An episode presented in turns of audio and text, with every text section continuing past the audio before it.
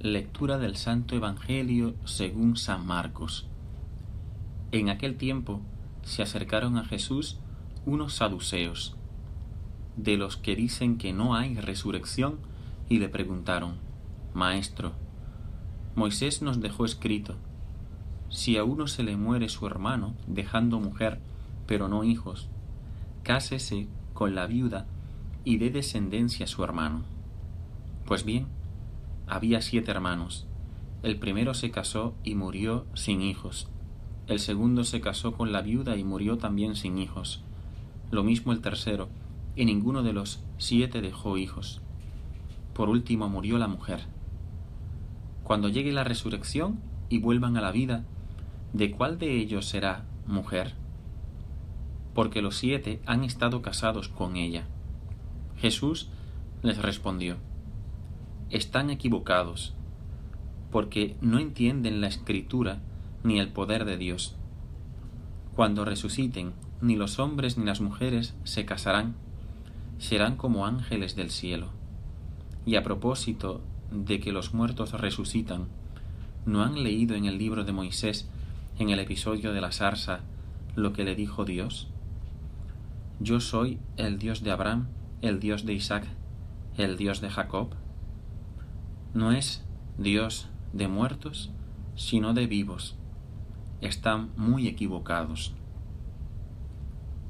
Palabra del Señor.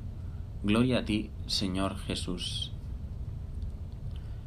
Durante estos días la liturgia nos ofrece el poder contemplar, meditar, gustar el capítulo 12 del Evangelio según San Marcos. Hemos estado viendo a Jesús en conflicto con los distintos grupos del pueblo de Israel.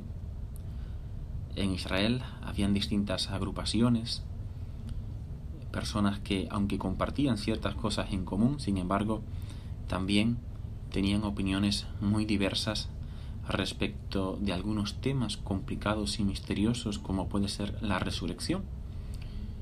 Fariseos, saduceos, herodianos, celotes, en fin, una serie de israelitas que creyendo en el Dios de Israel, sin embargo, estaban en conflicto muchas veces por temas políticos o incluso por interpretaciones diversas de las Sagradas Escrituras.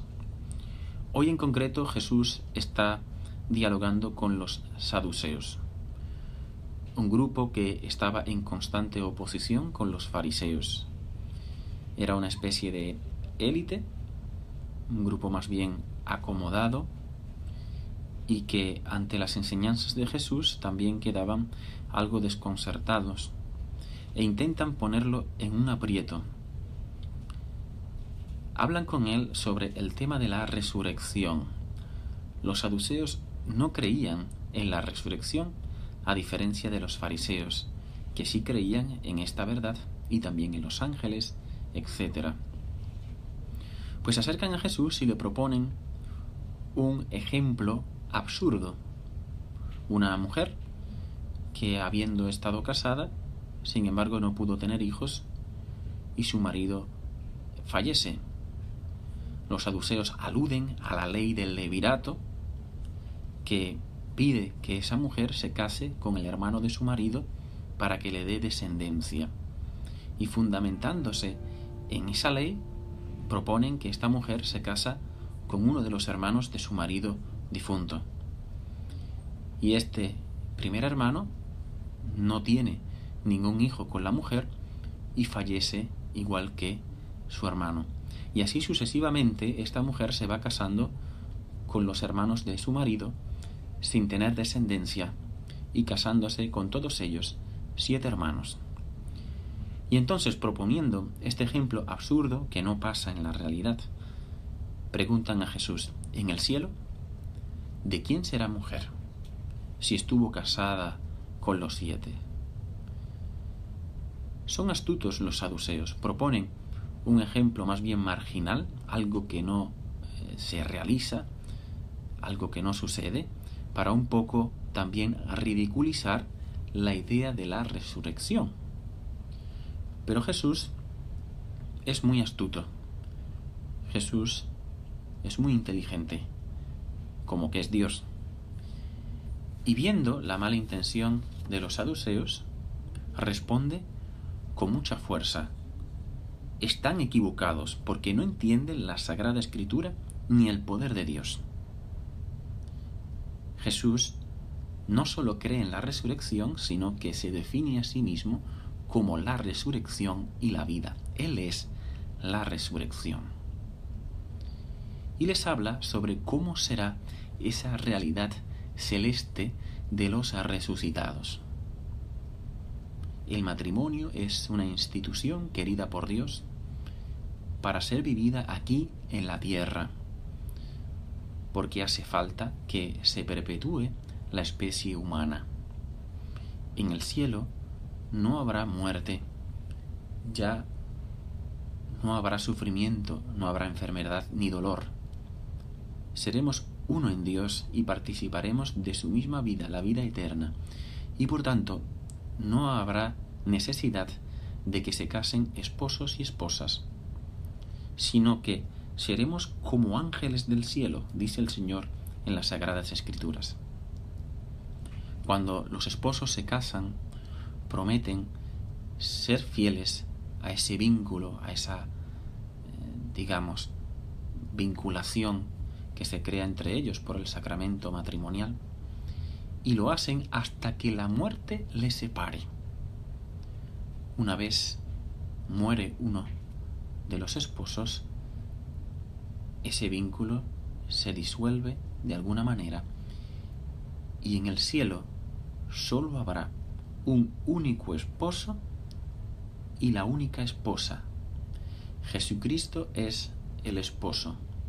La iglesia, engalanada, purificada por la sangre del Cordero, es la esposa que sale al encuentro de Jesús.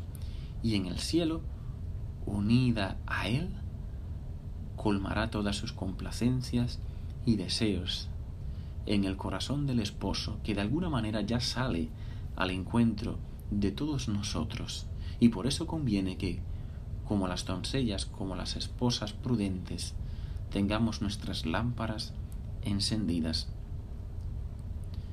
Jesús defiende la fe en la resurrección y al verle polemizar de alguna manera con estas personas, con los fariseos, con los saduceos, el verle defender la fe nos anima también a nosotros para seguir anunciando la verdad del Evangelio con valentía y con humildad.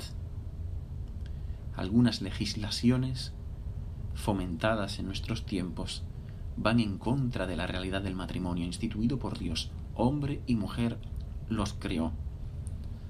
Algunas legislaciones pretenden incluso sacar a Dios a toda costa pretendiendo que seamos dueños de la vida, pretendiendo que el no nacido se considere como una cosa, ni siquiera un ser vivo, y por tanto fomentando el aborto y cierta cultura de la muerte. Nuestro Dios es un Dios de vivos, no de muertos, dice el Señor. El Dios de Abraham, el Dios de Isaac, el Dios de Jacob.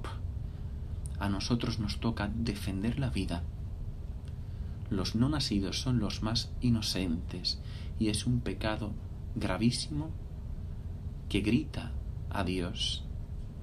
El aborto no puede ser aceptado nunca y en ninguna circunstancia por un buen cristiano que cree en el Dios de la vida. Pedimos al Señor que ilumine a los gobernantes, que ilumine también a todos los cristianos para que podamos vivir en la verdad, en la verdad de nuestra propia naturaleza biológica de lo que somos y en la verdad que es Cristo que se nos revela y que nos configura consigo para que toda nuestra existencia sea coherente, verdadera, y que tendamos a ese Dios de la vida que viene a saciar nuestros corazones.